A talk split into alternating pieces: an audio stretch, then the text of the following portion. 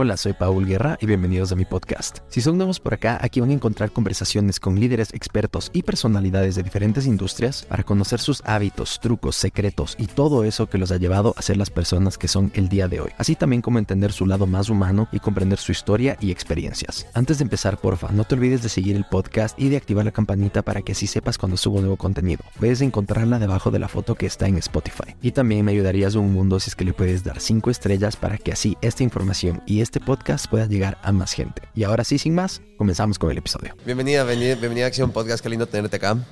Y nada, comentar un poco, hablar de, tu trayectoria, por Dios, más de 20 años, sabiendo, pero rompiéndola a nivel nacional, regional, siendo una referente, porque esa es la palabra, referente, del tema del make-up, del maquillaje, pero de todo, corporativo, marcas así, super big brands, novias, maquillaje social, con tus cursos, tu academia, pero bueno, ¿cómo te abasteces para hacer tantas cosas al mismo tiempo?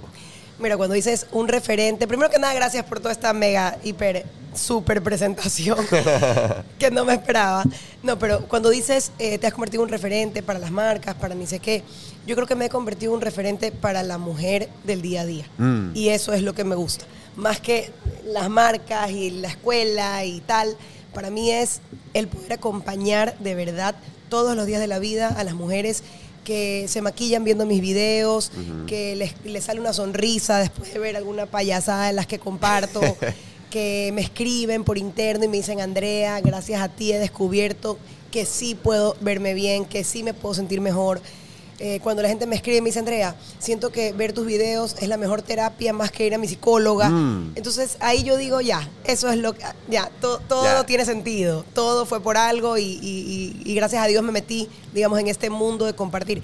Porque si bien es cierto, he trabajado con grandes marcas y, y con muchas personas y muchas celebridades en estos 20 años, digamos que nunca había nada eh, causado en mí esa, esa, esa sensación de que de verdad, gracias al maquillaje, que en teoría es algo superficial o es algo Mm. irrelevante, eh, estoy pudiendo cambiar el mundo de cada mujer en su casa.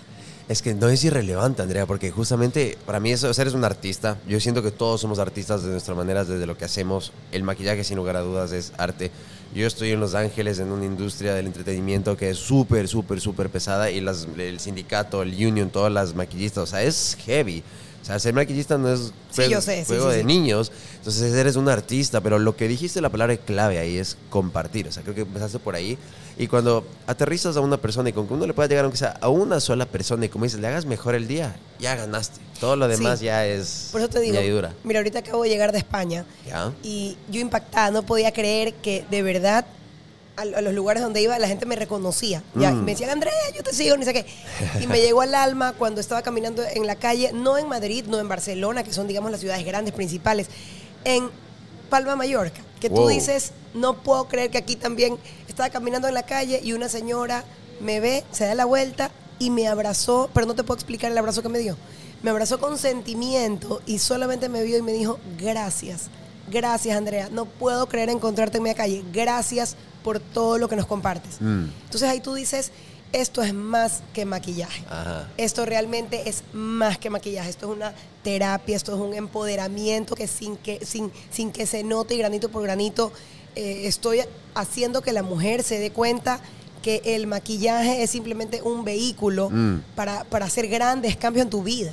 Y, y eso me encanta. Wow, ahorita es un poquito inevitable sentirse un poquito self-conscious, estar al frente tuyo con estas ojeras de Kung Fu Panda, No. sin maquillaje, con la dura del maquillaje. Digo, Dios mío. yo Pero aquí- mira mi maquillaje, no tengo casi nada. Tengo que- que- casi nada. No es que me ves con la pestaña postiza ni con la mega base. O sea, la cuestión es un poquitito simplemente para, para verte bien y sentirte bien, quitarte la cara de cansado, quitarte la cara de enfermo Mm. y, y ya. ¿Cómo empezaste? ¿Cómo fue esto? Si dices hace 20 años, ¿cuándo fue el momento que dijiste, a ver, esto, todo lo que acabas de describir es más allá del maquillaje? O sea, esto es un estilo de vida, es algo que empodera, es algo que llega a las personas y las convierte en algo más que simplemente En la pandemia, en la pandemia. Ahí. Para mí, mi vida fue un antes y un después de la pandemia, te juro. Y me, y me cuesta decirlo y, me, y, y no me jacto de decirlo porque yo sé que se murió demasiada gente, que fue una etapa extremadamente difícil, dura, pero para mí fue un, un despertar, fue un, fue un, un- un virar la página hacia algo mejor, porque me di cuenta que realmente con mi contenido yo estaba realmente acompañando a la gente de una manera impactante. Mm. Entonces, y, y empezando por mí, yo en mi casa me pasaba en pijama y tengo cuatro hijos, tengo un trabajo a full, eh, mi esposo estaba en un punto donde tenía que despedir gente, él tiene dos, dos trabajos y, y un trabajo pues ya no dio para más, y el otro trabajo que él tenía, eh, que es periodista deportivo en Ecuavisa, cerraron deportes en Ecuavisa y sacaron a toda la gente, entre esos mi esposo, entonces digamos que nos quedamos totalmente sin trabajo, él por su lado, yo por el mío, porque quién se iba a querer maquillar en la pandemia o tomar un curso, era imposible. Claro. Mi, mi negocio era 100% presencial. Yo me pasaba en pijama eh, con una hija de dos años, en esa época sí, do- casi tres años.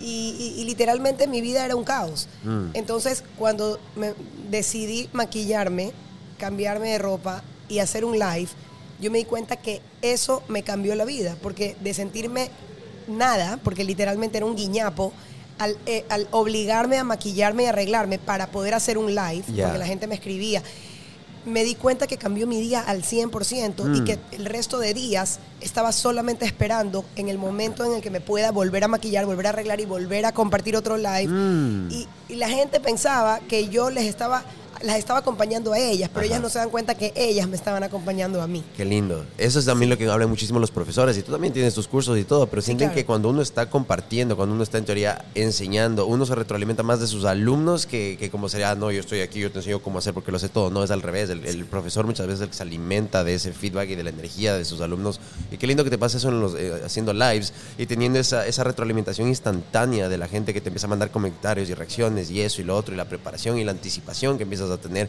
para grabar y todo lo que haces en vivo. Sí, la verdad que sí. Y, y bueno, pues y ahí empezó toda esta locura. Ajá. Digamos que O sea, ese fue el punto de inflexión. Sí. La pandemia. Y lo de Sí. hacer los lives, el contenido, aquí, por aquí va la cosa, me gusta esto y voy a Exacto. duplicar lo que estoy haciendo. Y muchos maquilladores tuvieron que cerrar las puertas, Mm. de hecho la mayoría, porque en realidad ya no, no, no había trabajo, ¿no? y, y los que pues no eran dueños de sus propios negocios, oficinas, digamos que se quedaron totalmente sin trabajo.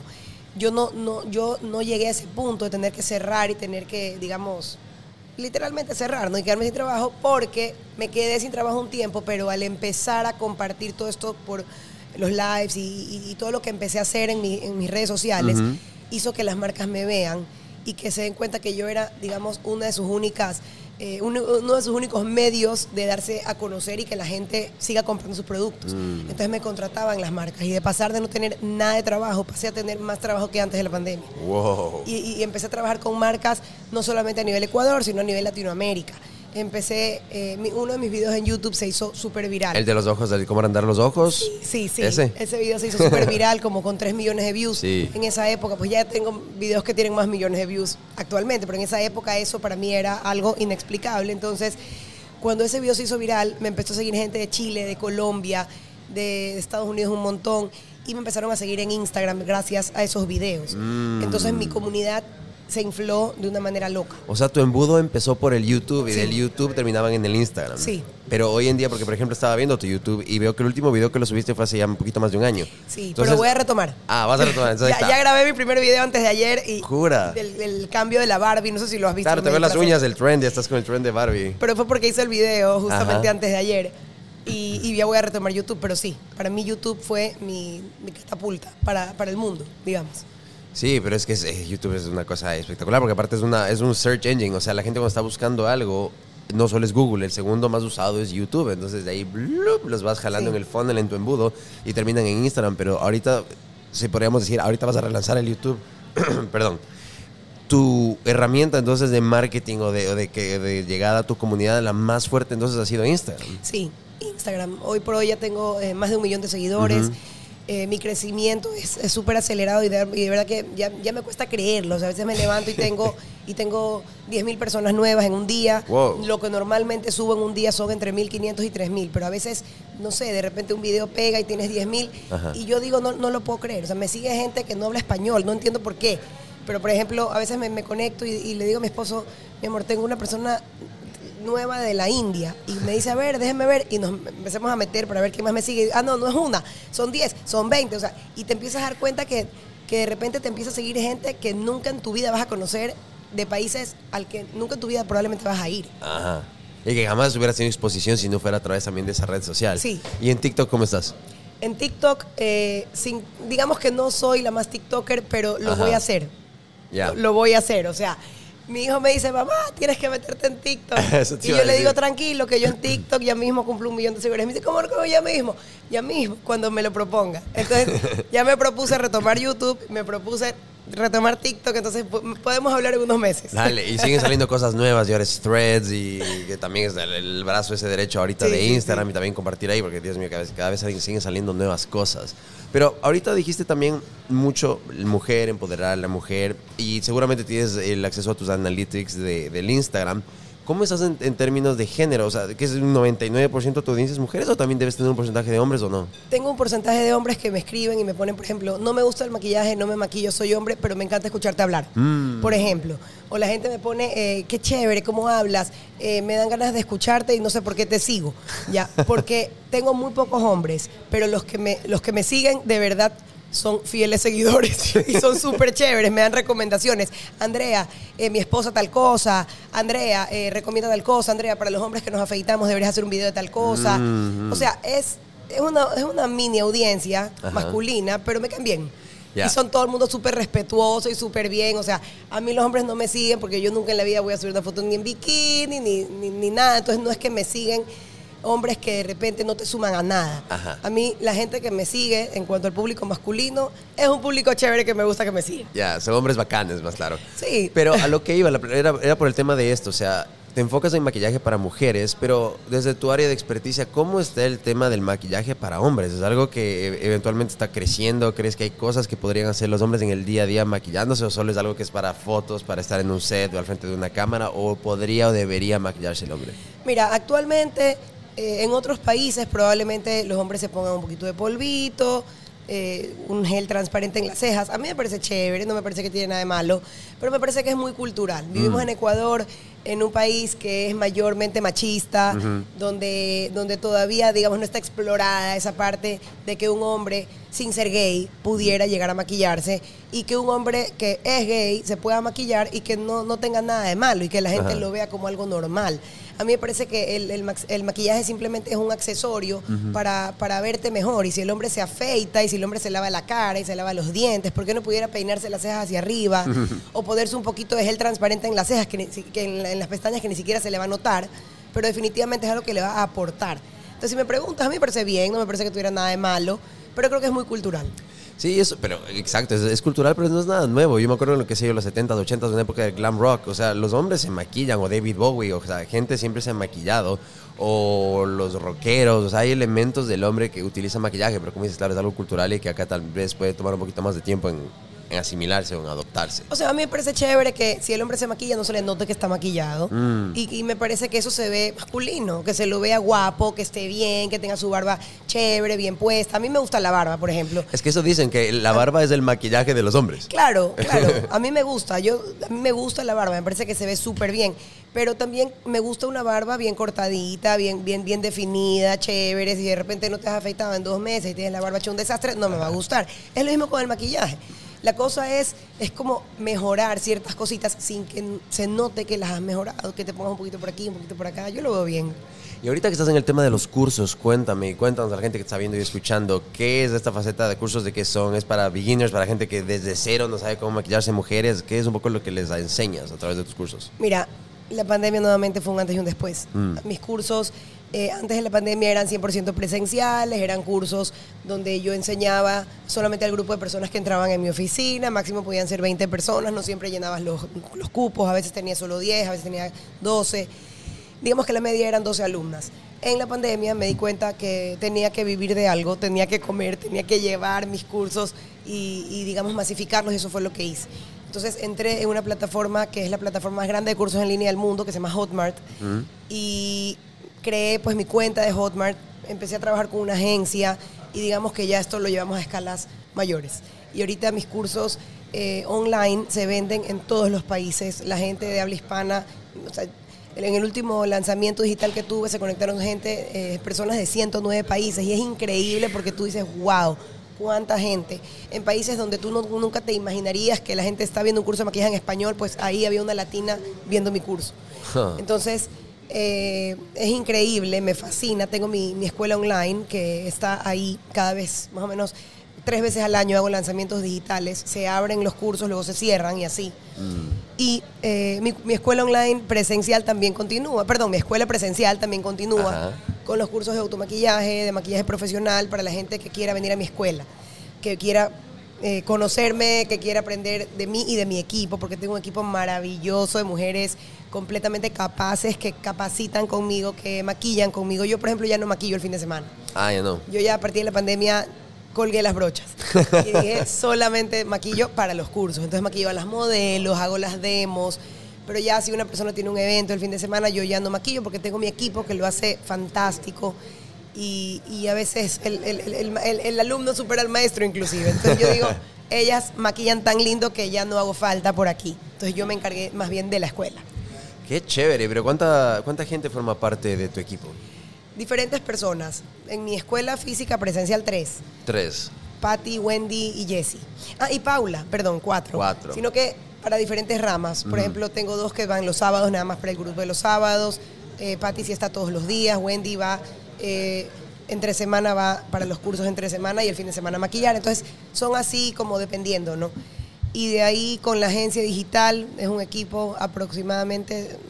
Es que, es que depende, porque cuando se abren lanzamientos, a veces son cuatro personas, a veces son diez, Mm. dependiendo de lo que se necesita. Wow, pero súper interesante todo lo que cuentas, porque para la gente que nos está viendo y escuchando, o sea, de cierta manera, aparte de ser creador de contenido, yo de, de entrada te catalogo como una ya empresaria, o sea, esto ya es, eres una emprendedora, generas fuentes de trabajo, tienes a gente, ayudas a dinamizar la economía, pero lo más chévere de todo esto es que aparte, como que te adaptas a las nuevas tendencias de lo que te escucho. Pero lo que te debe pasar es que con el tema de Hotmart y con Instagram o con lo que, lo que haces, el rato que estés durmiendo, como estás expuesta al contenido, nunca para. Está facturando. Correcto, te levantas y mientras duermes haces dinero. Entonces, esta, esta corriente que me encanta hablar con mis invitados o, o- o re- o repetirle a la, gente, no repetirle en el sentido peyorativo, sino como que, que- que es chévere que, que entiendan ese concepto de los ingresos pasivos. O sea, que es súper importante no solo depender del trabajo de uno, sino emprender, tener dos, tres, cuatro, cinco, seis fuentes diferentes de ingresos, porque mientras duermes, te levantas y bloom, haces, vendiste un curso por aquí, vendiste un curso por acá, y, y qué mejor manera que levantarse con eso porque sientes que vas creciendo y que estás progresando y te motivas y sigues, es un efecto bola de nieve después. Sí, completamente. Eso, eso es lo que pasa, eso es lo que yo vivo. Y, y cuando ya empezamos con estos cursos en línea, ya yo, yo no podía sola. Entonces Mm. me asocié con mi esposo. Y, y nos metimos juntos a trabajar en esto, también en la marca Picoca, que es una marca, es mi marca que la Beauty. desarrollamos. Sí, y todo esto fue desde la pandemia. ¿Qué significa picoca? Picoca es mi apodo de niña. Ah, Yo voy a una reunión familiar y, ¡ay, llegó la picoca!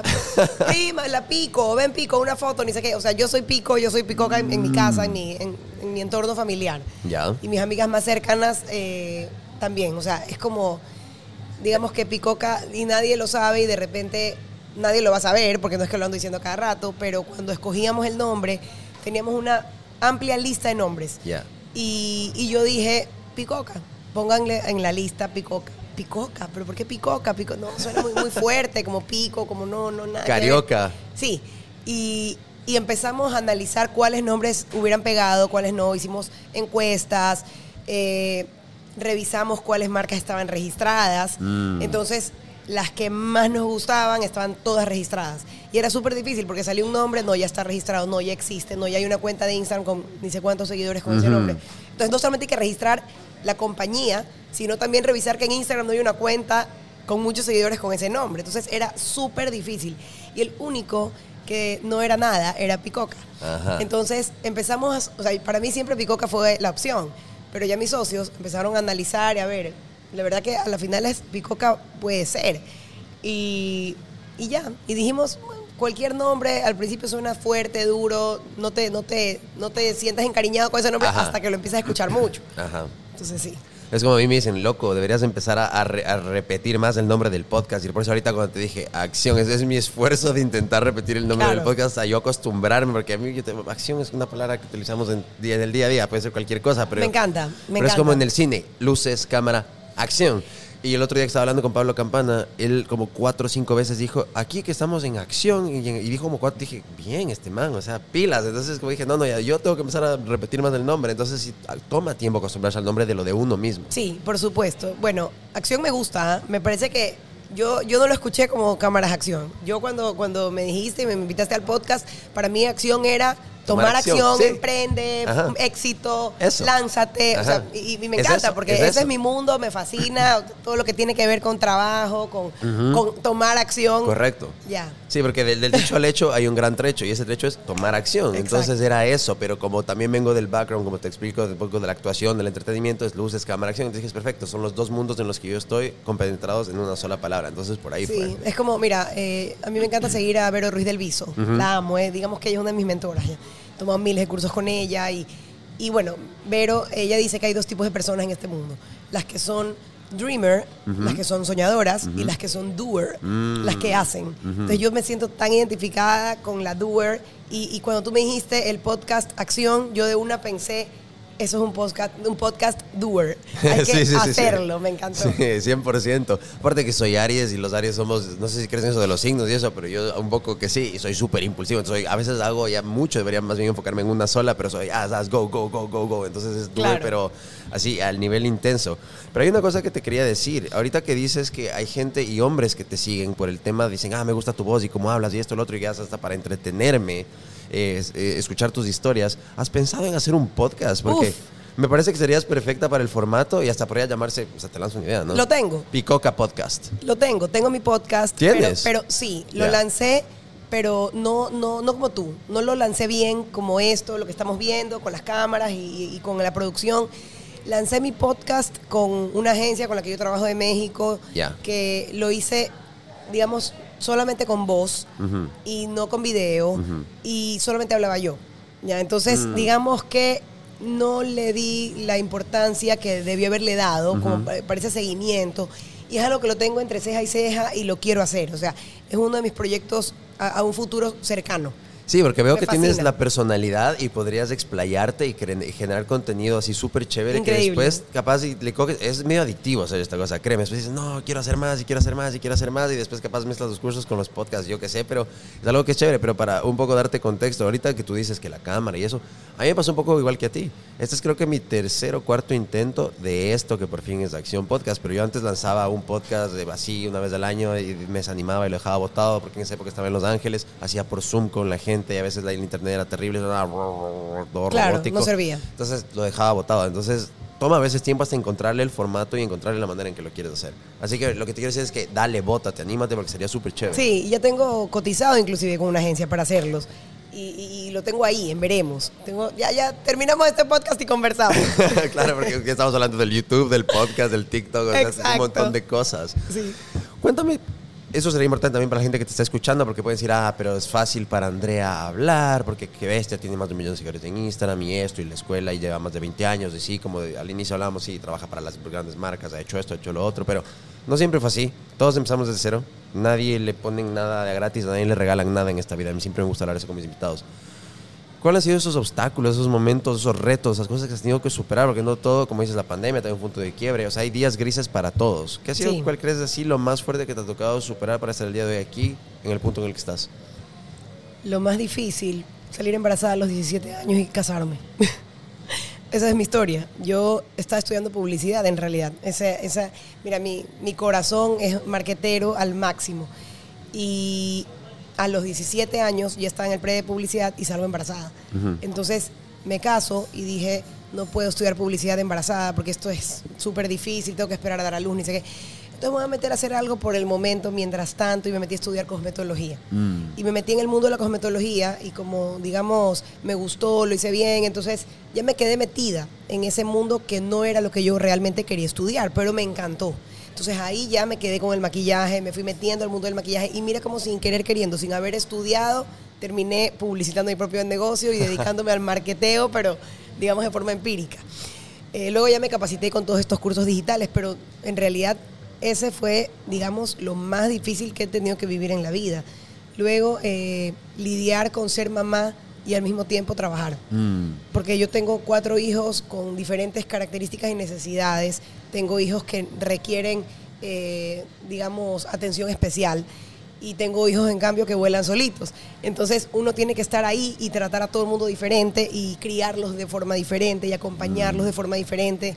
Y cuando tú eres una mujer, empresaria, madre, te juro que es un reto minuto a minuto. Nunca descansas, nunca en la vida, pero si te gusta lo que haces, entonces se vuelve menos difícil. Mm. Pero digamos que ese es mi mayor reto, porque nos casamos tan jóvenes, entonces para nosotros hacer cada centavo ha costado el triple que probablemente para la gente que lo hace de la forma correcta, ordenada, un poco después, después de haber terminado de estudiar. Entonces, eso, o sea, los limitantes económicos, problemas económicos, un millón he tenido. Y hasta poder llegar a este equilibrio o a esta estabilidad en mis 40 de decir, ya me siento que por fin estoy donde quería estar. Mm, es que, que bestia, toma tiempo. Uno como Sí. quisiera que sea todo así, pero no, Claro. no. Las cosas no te llegan cuando las quieres, sino cuando realmente ya estás preparado para ellas. Y Sí. toma tiempo entender eso. Pero, ¿cuáles crees que han sido esos mentores que han tallado tu vida y te han guiado y te han tallado, valga la redundancia, de cierta manera para estar en el punto en el que estás hoy? Sí, yo creo que los mentores, bueno, primero que nada, mi familia, mi mamá y mis hermanas. Nosotros somos cinco hermanas mujeres. Cinco, y eres la menor, menor. Sí, yo soy la menor. La menor, o sea, Sí. con la consentida o no. Ah, digamos que todas son consentidas al final, pero sí, digamos que sí, la menor. Y, pero nunca fui la consentida de que le hacían todo. Yo Ajá. era la menor independiente que se hacía todo. Ya. Porque la típica que ya creces sola. Ajá. Ya te educas sola. Esa era yo. Ya. Entonces, creo que eso fue lo que hizo que yo sea como más independiente, que siempre Mm. esté buscando lo mío. Eh, en la época cuando yo era chica, mi papá estuvo 10 años en trabajo, pero 10. O sea, mi papá siempre fue un alto ejecutivo, banquero, eh, financiero, y de repente vino la debacle en una época súper difícil del ¿La país. crisis del 98 Y o antes? antes, Wow. antes. Y, y mi papá literalmente se quedó sin trabajo. Y esos 10 años no es que no hacía nada, pero no tenía un- una estabilidad como la tuvo toda la vida. Entonces siempre estaba haciendo como cosas, digamos, solo, pero no, no a, lo que, a lo que él estaba acostumbrado. Entonces tuvimos una época súper dura a nivel económico, en mi época, en mi adolescencia, cuando me casé. Entonces yo siempre me acostumbré a no pedir plata, a, a ver cómo yo me las organizaba, cómo me las valía, cómo iba, cómo regresaba. Y mira, al final del día es positivo. Lo que en su momento tal vez me hacía sentir mal, ahora digo qué chévere que viví eso, porque te hace más fuerte el pasar por necesidades.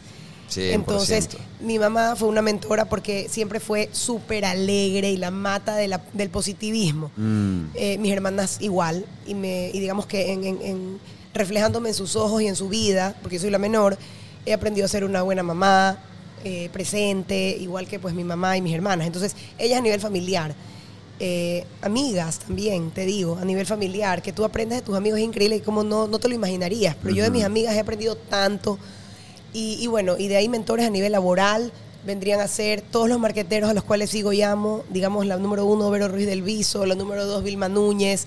He tomado cursos con ellas, me he visto todos sus videos, las, o sea, realmente de ahí es de donde yo me empoderé y me empujé para poder sacar adelante este negocio que, si bien es cierto, yo ya tenía probablemente en esa época unos 15 años maquillando y en este mundo del maquillaje de la belleza, trabajando con celebridades para las portadas de las revistas, Ajá. siempre estaba en la, en la misma situación económica. O sea, podía tener mucha fama, me podía ir muy bien, pero yo estaba a expensas de que la gente se pare la cita, de que la gente pague el curso, de llenar el cupo. Mm. En cambio, cuando ya descubrí realmente el poder que tiene lo digital, gracias a estas mentoras que te digo, eh, empecé a crecer de verdad.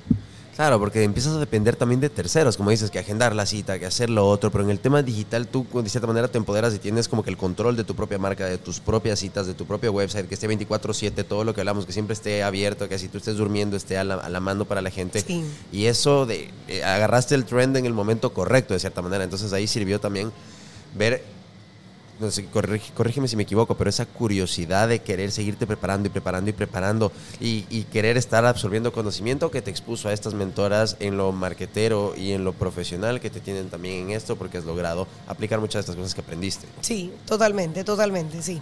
¿Cuál crees que ha sido ese, o quieres que sea mejor dicho, el legado que le quieres tú dejar a tus hijas? de tus hijos? El legado que le quiero dejar a mis hijos. ¿Sabes qué? Vamos a poner esta cámara porque no he grabado nada. Vamos a hacer algo de contenido aquí para promocionar el podcast. Dale, dale. A ver, aquí estamos en pleno podcast. Miren qué chévere. grabando. En acción. Acción Podcast. Así que nada, pregunta. ¿Cuál crees o sientes que es ese legado que tú le vas a dejar a tus hijos?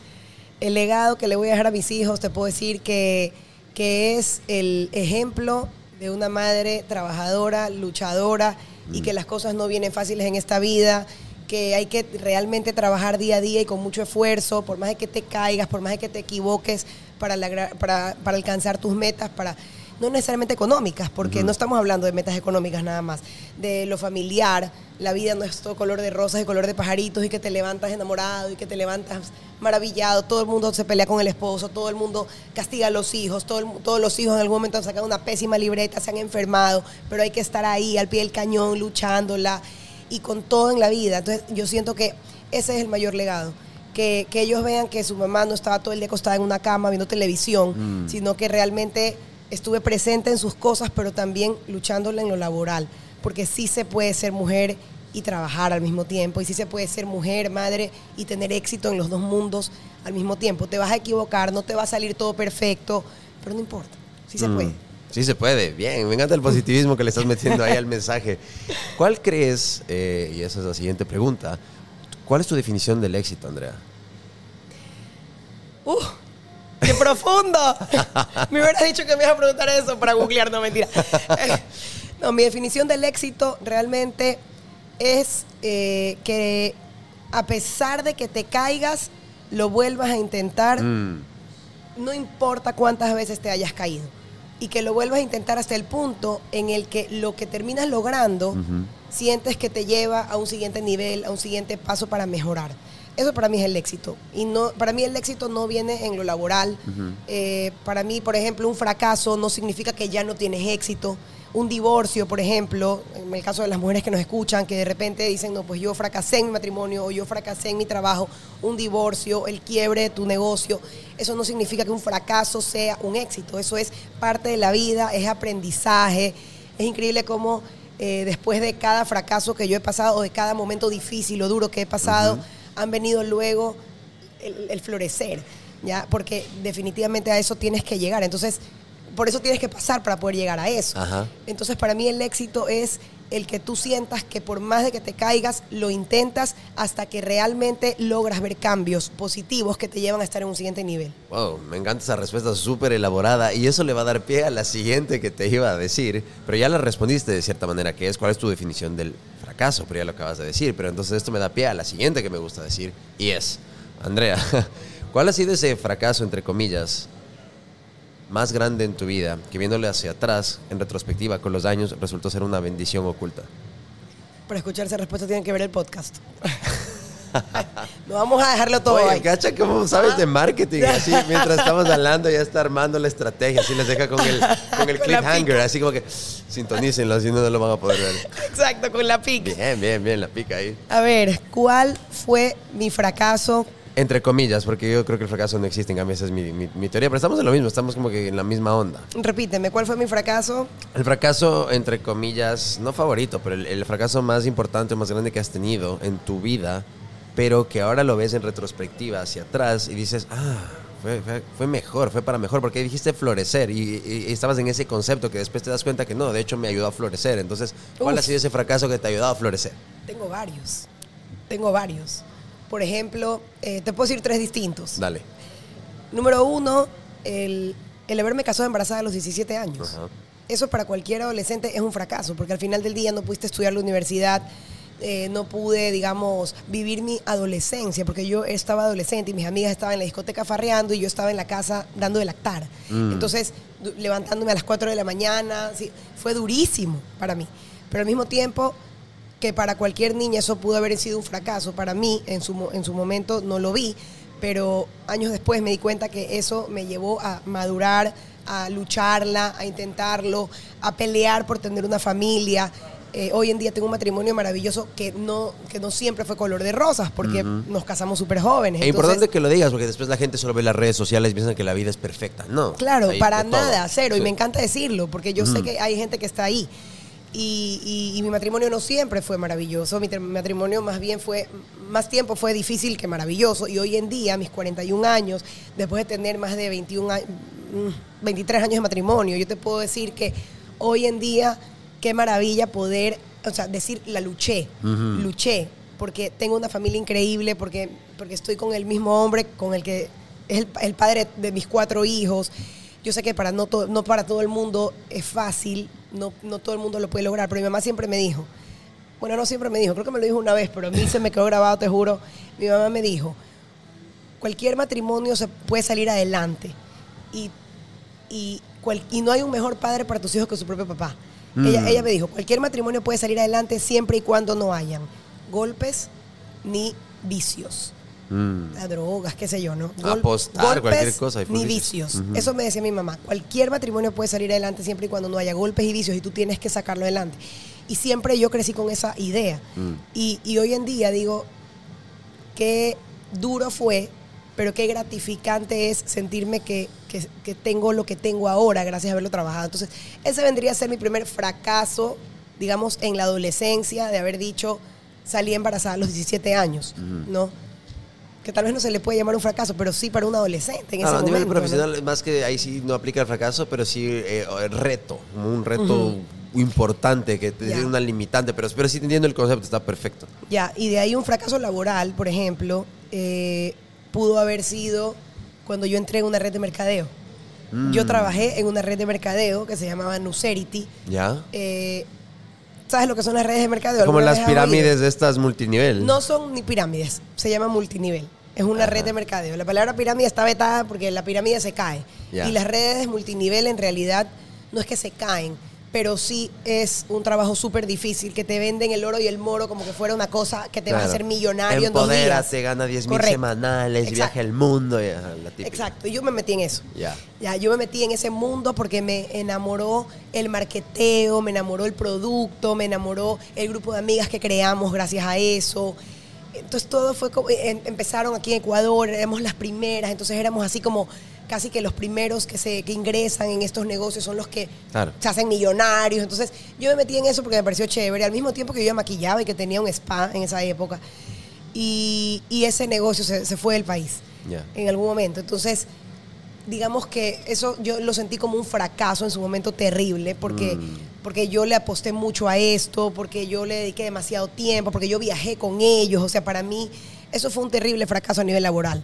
Y sin embargo, hoy en día, tú no te imaginas la cantidad de cosas que yo aplico en mis negocios de lo que aprendí en esa red de los cursos que tomé, yo me fui a Las Vegas con ellos y tomé un montón de cursos, eh, yo capacitaba a la gente, entonces Mm. el, el- el- el pararme al frente de la gente y capacitarlos en este mundo del multinivel te, te lleva como un nivel ya de, de orador, Eso te iba a decir. de, de- de- Social skills, hay muchas habilidades sociales para saber cómo hablar con las personas, Sí. cómo vender, cómo comunicar, cómo presentar sí, un y problema. cómo, y cómo convencer. Correcto, porque les Entonces, presentas un problema y después, ah, yo tengo la solución. Boom. impresionante. Entonces, todo eso que gané, no me hubiera, si, si- si no tuviera todo lo que yo viví Ajá. en esa época del, entre comillas, fracaso, probablemente no estuviera hoy aquí.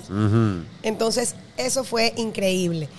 Y de ahí, ¿qué más? Te iba a decir tres. Bueno, con dos estamos. No, iba a decir, wow, me diste mucho más de lo que por lo general me dice. Digo, ok, wow, súper, súper bueno. Te di uno a nivel, a nivel personal Ajá. y a nivel laboral. Sí, gracias, gracias. No, gracias por abrirte y compartir estas cosas. Estoy seguro que la gente que te sigue eh, va a apreciar ver este otro lado más humano, que es lo que a mí me gusta, sacarles un poco de, del label, de la etiqueta que tienen. Ah, sí, influencer, creador de contenido, político, empresario, lo que sea. Boom, la persona, porque aparte, como dices, eres hija, eres hermana, debes ser tía, eres mamá, eres esposa, eres mujer, eres, eres mil cosas. Entonces, ir viendo un poquito de todo es súper interesante. Y otra de las cosas que debe ser interesante es, ok, eres mamá, ahí tienes ya cuatro hijos, tienes un montón de cosas abiertas, tienes negocios, tienes muchas cosas que hacer. ¿Qué haces para relajarte, para divertirte, para disfrutar de la vida? ¿Qué es esas cosas, hobbies, cosas que, que te gustan hacer? Mira, lo que te voy a decir puede sonar trillado, pero es que mi trabajo a mí me desestresa. O sea, me fascina. Fascina editar videos, me fascina Te grabarme. fascina editar Me fascina, videos. a ver, no los edito siempre porque ya, no me doy, ya no me alcanzo, Ajá. ya. Entonces ya tengo gente que me los edita. Ajá. Pero cuando eh, necesito subir un video rápido, lo grabo y lo edito en ese momento, Ya. me encanta, lo, lo disfruto. Y me encanta grabar. O sea, me encanta Mm. sentarme, grabarme, hablar. Y, y todo lo que yo hago es sin libreto. Nunca en la vida escribo nada, todo es improvisación 100%.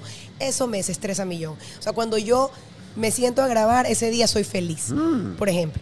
Entonces, eso, por ejemplo, te puedo decir que me encanta, me hace súper feliz. ¿Y qué más? Lo que más me fascina, me desestresa. Bueno, también me encanta ir al cine, amo el cine, amo escuchar música.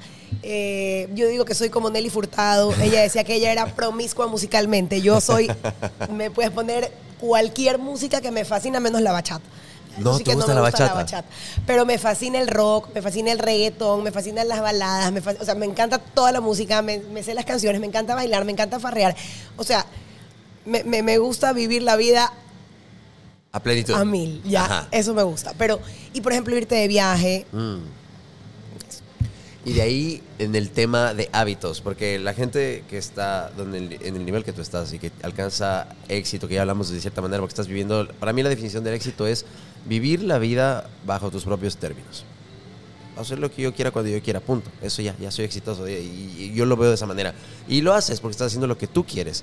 no lo veo tanto así, te digo. ¿Así? Discrepo. Antes, a ver, a ver, debatamos, ¿por qué? Porque yo no puedo hacer vivir la vida lo- como yo quiero cuando yo quiero. Lo estás haciendo porque no, No, eres... necesariamente, porque mis hijos son una limitante muchas veces. Porque como soy mamá y tengo hijos, Ajá. tengo que, esa es mi prioridad. Y esa, esa, esa es mi prioridad, por más de que yo quiera hacer otra cosa en ese momento, por más de que yo me, me quisiera ir de viaje un mes entero, no puedo, me tengo que ir de viaje menos tiempo. Yo Mm. quisiera hoy hacer tal cosa, pero mi hijo está enfermo, tengo que quedarme. O sea, Mm. mis hijos son mi prioridad a mil. Ujú. Y muchas veces tu familia termina haciéndote para atrás, pero está bien, porque Mm. eh, tienes que tener, o sea, yo siento que mi responsabilidad va primero que Sí. lo que yo quiero hacer. Sí, no, 100%. Entonces pongamos de matices, porque yo no soy padre. Claro. Entonces yo hablo tal vez del punto de vista Es de que un tú hombre sí soltero. puedes hacer lo que te da la gana, pero cuando eres papá, tus hijos van primero. Sí, pero lo abro un poquito más macro en el concepto de, o sea, vivir, porque hay gente que lastimosamente no pueden elegir, me refiero en su vida en el día a día, porque Claro, tienen... un trabajo a un 100%, exacto, ajá. el, el trabajo que ya no pueden salirse porque tal vez se endeudaron hasta el cogote por comprar cosas que no necesitaban Bueno. para impresionar a gente que no, que no les... No, no, no pasa nada, no pasa nada, estamos todo, todo bien. Pero, eh, o sea, a eso me refería, es un concepto un poquito, con matices. Pero, la pregunta era, ya, ya me desconcentré. ¿Cuál era la pregunta? Perdón, No, regué agua por si acaso. Para la gente que lo está escuchando y no está viendo, acabo de regar agua. Y eso es lo que no te había dicho. Una de mis características es la torpeza. Ajá. O sea- Sí, eso, eso, eso en inglés les dicen clots, es que Ay, botan todo y se les cae todo el celular. ¿Cuántas pantallas de celular has roto? No, Así ¿qué veo tu te, ¿qué carcasa. te puedo decir? ¿Qué te puedo- Ay, no. Y por si acaso he mejorado. No, ¿Ah, no sí? riego un vaso de agua encima de la mesa hace algunos añitos, pero durante un tiempo los regaba siempre. Ya. Así que- Es de buena suerte. Ah, ¿Sabías? compramos hoy día lotería. Sí, hoy, hoy vaya a comprar, vaya a comprar su, su, su- su guachito de lotería. No, eh, ¿qué te iba a decir? Estaba diciendo lo del éxito y era por la siguiente pregunta. Ah, ok, listo. Entonces, el éxito es el resultado de, de acciones. Eh, acción, pero bueno. Y las acciones repetidas se vuelven hábitos. Entonces, es los hábitos, no, no, no es tanto la, la- la motivación. Yo soy de esos partidarios que la disciplina siempre le va a ganar a la motivación. Porque cuando no quieres hacer algo, pero igual estás ahí y lo haces, eso se llama disciplina. Y eso a la larga te da los resultados. ¿Cuáles son esos hábitos saludables que tú tienes y cosas que haces que contribuyen a todo lo que has logrado conseguir? Hmm, interesante la pregunta. Creo que no tengo ninguno en particular. No de sé. ley tienes. O sea, ya te digo disciplina, constancia, pero qué sé yo, por ejemplo, dormir. Te cuidas al dormir, eh, eh, deporte, haces deporte, ayunas, haces ayuno intermitente, eh, qué sé yo, no ves el teléfono cuando recién te levantas porque no quieres eh, estresarte, meditas, haces yoga, ¿qué haces? ¿O no? Nada, nada de lo que hijos. tú dices. O sea, yo, a mí no me gusta imponerme cosas. Ya. Ya, yo no soy una persona que, que, que siente que los hábitos, a mí, yo sé que ayudan muchísimo y Sí. que es algo súper necesario, pero Sí. en mí yo no siento que funciona mucho porque yo Mm. no, no me gusta imponerme cosas. Ya, no, por ejemplo, cuando he estado, cuando me he engordado y yo hago dieta y he bajado, por ejemplo, hace poco bajé 20 libras. Y, y por ejemplo, nunca dije estoy a dieta. Mm. Más bien, en mi mente yo me, me autoconvenzo de que no estoy a dieta, estoy haciendo una vida saludable. Ah. Entonces empecé a hacer ejercicios, pero, los, pero no soy, digamos, la más constante de hacer ejercicios. Estoy tratando de hacerlo. A mis 40 años quise empezar porque no quiero tener una mala vejez, quiero ser activa y como tú me ves, quiero ser toda la vida. Entonces Ajá. para eso es importante hacer ejercicios. Pero no siento que, que tengo el hábito tan perfecto como para decir todos los días a las 7 de la mañana hago ejercicio. Ajá. No, a veces hago a las 7, a veces hago a las 4, a veces no hago. O sea, Ya. te juro que no, no soy de hábitos, no sé. No hago yoga, no medito. Estoy No me gusta, no me gusta leer libros de autoayuda, los detesto. ¿Por qué? A ver, eso, es- eso está chévere. ¿Por qué no, gusta- te gustan los libros no de me autoayuda? gusta. Me parece que para mucha gente son necesarios, Ajá, ajá. pero yo siento que esos, o sea, que yo ya tengo el, el- el pensamiento en mi cabeza y no necesito que me lo repitan porque así, ese es mi modo de vida. O sea, yo lo pienso, yo nací con eso. Entonces, cuando lo leo, me aburro. Porque siento que, que yo sí realmente, no sé, lo practico inconscientemente. Ajá. Sí, nunca me ha No, gustado. Te entiendo 100%. Entonces ahí te voy a compartir esta corriente que eh, de los que están en contra de los libros de autoayuda. Dicen que como es un negocio como cualquier otro género, o cualquier género literario o un libro, o sea, el que el, el autor gana dinero de los libros, pero dicen que esta corriente o esta categoría de, de- de la lectura, o que la autoayuda en general, no es tan buena porque al final está, o sea, el- el- la raíz de esto es que no estás bien y que necesitas la ayuda. Entonces dicen que al- a, la industria de la autoayuda nunca le va a convenir que por, eh, por en tu totalidad mejores o no, no, es- no curar porque no es una enfermedad, pero prefiero, o sea, que no mejores porque así te van a tener siempre ahí consumiendo Claro. y consumiendo y consumiendo en este círculo vicioso todo ese contenido que es el tema de la motivación. Te sientes bien como un ratito, es como meterse en un baño de agua caliente, en una tina, está rico, pero sales y al siguiente día tienes que volver y es lo mismo. Entonces te quieren tener ahí atrapado de cierta manera. Entonces es una corriente que habla justamente eso de la autoayuda y ahorita está chévere escuchar tu punto de vista que dice, no, para ti es innato, no necesitas. Y te O sea, sí, y, y no quiero decir eso porque no quiero sonar pedante o porque no, me parece que hay mucha gente que, que- que realmente ha salido adelante gracias a esos libros y Sí. increíble, pero creo que no todo en este mundo es para todo el mundo. Ajá. Y para mí definitivamente no, no, no, voy, no voy por ahí. No aplica. A ver, era una pregunta que te iba a hacer, pero ya la tenía así, tu, tu, tu, el orden y se me fue. Oye, Dios qué mío. chévere como tú haces una entrevista 100% Orgánico. natural y orgánica, no tienes nada apuntado. No, nada, Me gusta, nada. eso es acción. Acción, sí, es así, boom, boom, boom, boom, boom. Es que es conversación, pero siempre tengo obviamente unas que me gusta no repetir, pero preguntarle lo mismo a cada invitado porque cada persona es diferente, entonces las respuestas son diferentes. Claro, me gusta conocer lo total. mismo, pero son cosas que ya me acordé. Inversión. Eres empresaria. Todos invertimos sin darnos cuenta. Todo lo que tenemos en esta vida lo hemos negociado. Todos los días estamos negociando, todos los días estamos comunicando cosas, todos los días hacemos este tipo de cosas de manera innata sin darnos cuenta. ¿Cuál crees que ha sido la mejor inversión de tiempo o dinero que has hecho en tu vida? de hablando como inversión de dinero, puede ser la, la inversión cuando hago mis lanzamientos digitales, que en muchas ocasiones invertimos miles de dólares. Y la gente dice, ay, ¿cuánto invierto en este anuncio? Tres dólares diarios por una semana. Y yo invierto miles de dólares Wow. cuando hacemos un lanzamiento digital grande. Y, y también entonces la repercusión es muy interesante. Entonces yo creo que yo siempre, yo siempre tengo eso en la punta de la lengua, porque yo no solamente dicto cursos de maquillaje, yo dicto también cursos de manejo digital. Para la gente que estudia maquillaje o para la gente que me sigue, yo tengo un curso que se llama El secreto de mis redes, que cuento absolutamente todo lo que yo he hecho para realmente poder crecer miles y miles y miles de seguidores y tener una audiencia grande y poder hacer estos cursos grandes. Entonces lo cuento todo en este curso y lo hago una vez al año, el curso. Entonces ahí justamente yo siempre digo que para ganar hay que invertir. Ese, es mi, ese, ese, ese vendría a ser como mi modo de vida, mi, mi, mi, mi visión completamente como empresario. Siempre hay que invertir. Hay que invertir para, para ganar. No puedes pretender ganar y gastar lo mínimo, porque eso es un pensamiento súper mediocre. Entonces yo nunca escatimo en cuanto a la inversión, porque no lo veo nunca como un gasto. Entonces, esa puede ser la inversión más importante y más relevante que he podido tener, digamos, en mi carrera y que, y que probablemente la gente siempre le da miedo hacerlo, pero cuando tú lo haces con una estrategia, con un plan, ¿ya? Eso repercute, pero de una forma increíble. Pero si lo haces a lo loco, sin saber, sin analizar, sin simplemente, simplemente lanzas un número al aire, entonces no te va a servir. pero, pero invertir en ads, en digital, para que tu anuncio del curso que estás haciendo o el producto que estás vendiendo salga en YouTube, en TikTok, en Instagram, que, que aparezca tantas veces. Eso requiere en muchas ocasiones pues de cientos o miles de dólares. Como este abogado Colombo, ¿lo has visto en YouTube?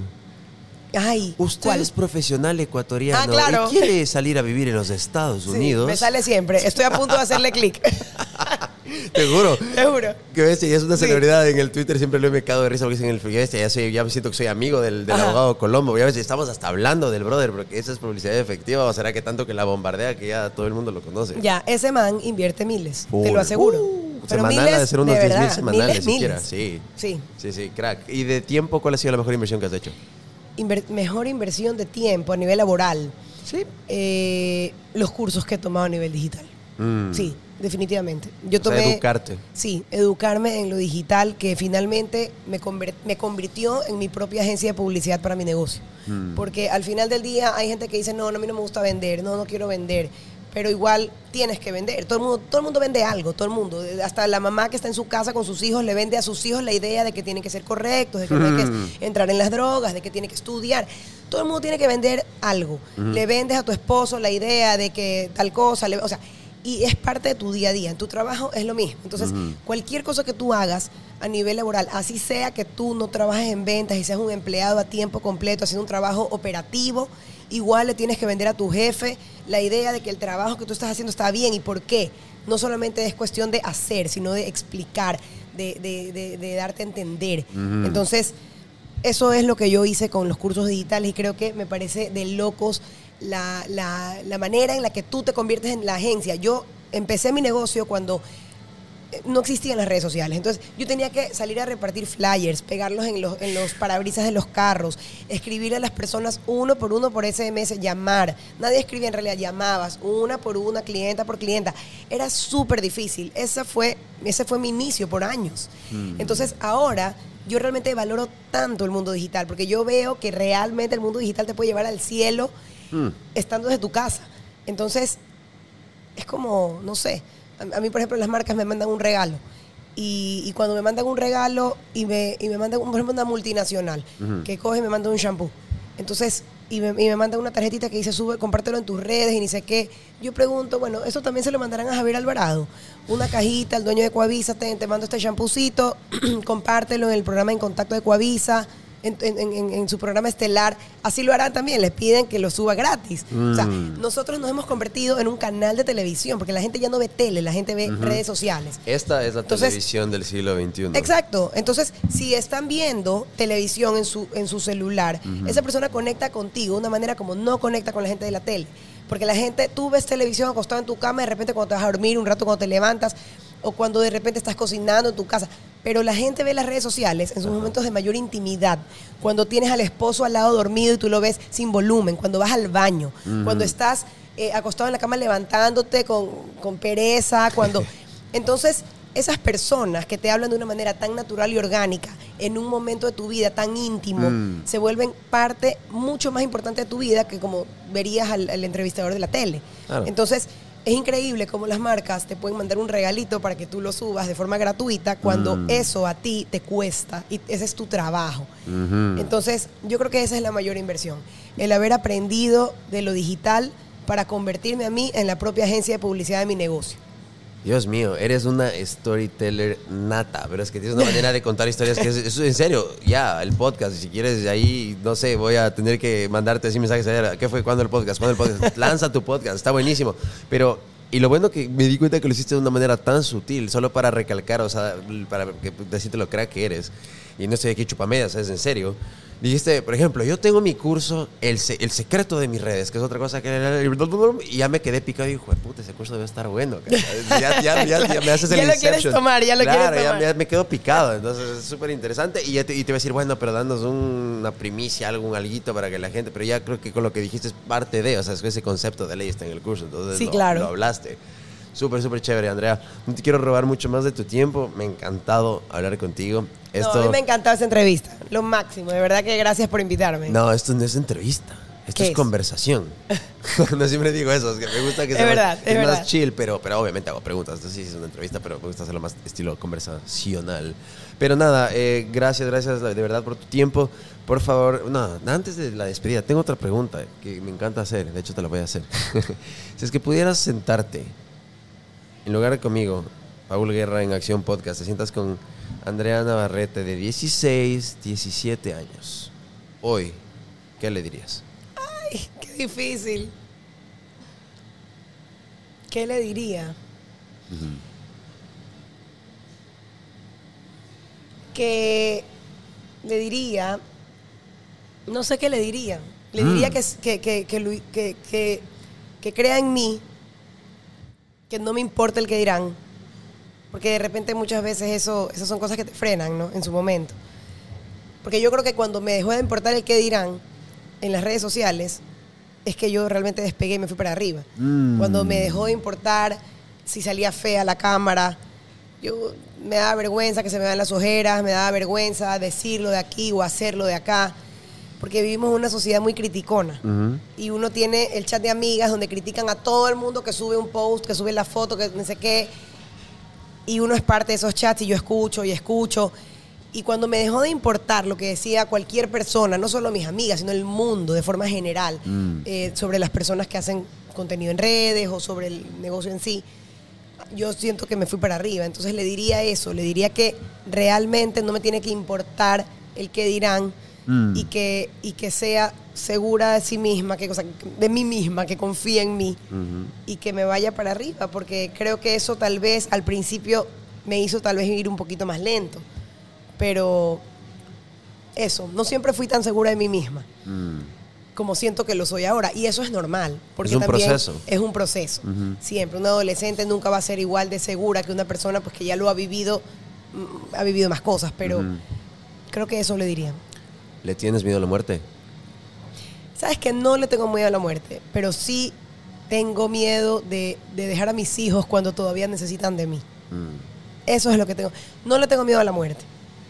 No, no, soy, no soy una persona nerviosa. No me da miedo irme de viaje, no me da miedo subirme en un avión, no me da miedo darle permiso a mis hijos para que hagan cosas que de repente otras mamás dirían, ay, qué nervios. No me da miedo, pero sí tengo miedo de faltarles yo a ellos Mm. en la época que todavía me necesitan. Qué linda respuesta. Y la última. Hay mucha gente que te debe estar viendo y escuchando y debe ser una referente, una inspiración para muchas mujeres y para muchos hombres que tal vez quieren ser maquillistas, para muchas personas en general. ¿Qué les puedes decir si es que son jóvenes y están tal vez por salir al mundo profesional o tal vez no saben qué hacer y todavía están decidiendo? ¿Qué consejo, recomendación, mensaje les puedes compartir en, esa, en ese punto de su vida? A ver, yo eh, siempre digo que el maquillaje es- está creciendo como la espuma. De hecho, la industria de la belleza es una de las industrias de mayor crecimiento a nivel mundial. No importa la crisis. ¿ya? La gente deja de comer, pero se sigue pintando el pelo. Mm. La gente es una cosa de locos y eso está en estudios. Googlealo y lo vas a ver. Sí. La industria de la belleza crece a pasos agigantados sin importar las crisis. En la pandemia, la industria de la belleza fue para arriba. Wow. La gente seguía maquillándose, seguía peinándose, seguía de sus casas. Entonces, ¿qué le diría? Que no tengan miedo a la competencia. Porque hay mucha gente que dice, es que hay un millón de youtubers o de tiktokers o de instagramers de, de maquillaje, yo voy a hacer, recién estoy empezando tarde, ya, ya hay gente que está mucho más allá que yo, o de repente te dicen, eh, me da miedo empezar en este mundo del maquillaje porque hay demasiada gente que maquilla, entonces. ¿qué cliente voy a tener si ya hay demasiada competencia? Pero al mismo tiempo, cada vez hay más personas que se quieren empezar a maquillar, cada vez hay más Mm. personas consumiendo ese contenido y, y creo que hay campo para todo el mundo, para todo el mundo. O sea, yo hoy en día que me he convertido ya en esta mujer de 40 años, que para mí 40 años era así como, El cuarto piso. qué vieja, cuando tenía 20, obviamente, y ahorita me siento Claro. que estoy en la flor de mi juventud, me siento igual, o sea, ¿qué te puedo decir?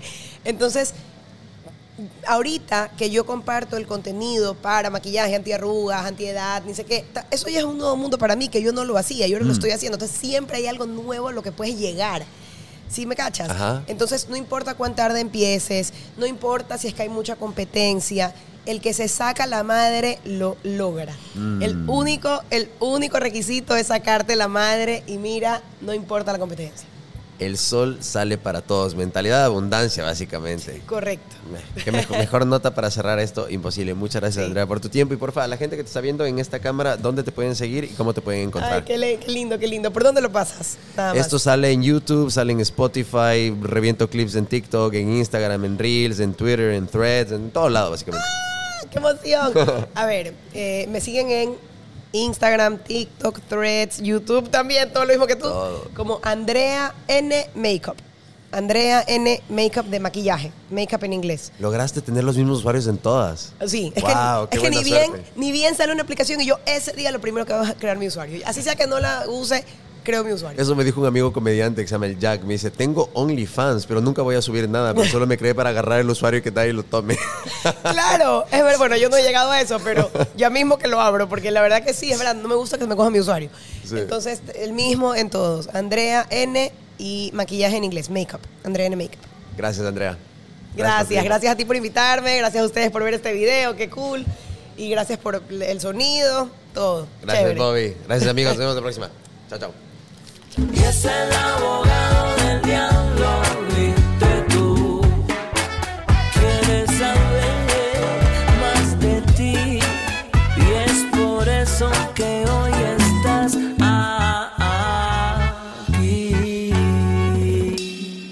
Gracias por acompañarme en un nuevo episodio del podcast. Si es que te gustó o aprendiste algo nuevo, por favor dale 5 estrellas en Spotify y no te olvides de compartirlo con tus amigos u otras personas en las redes sociales, ya que eso nos ayuda a crecer.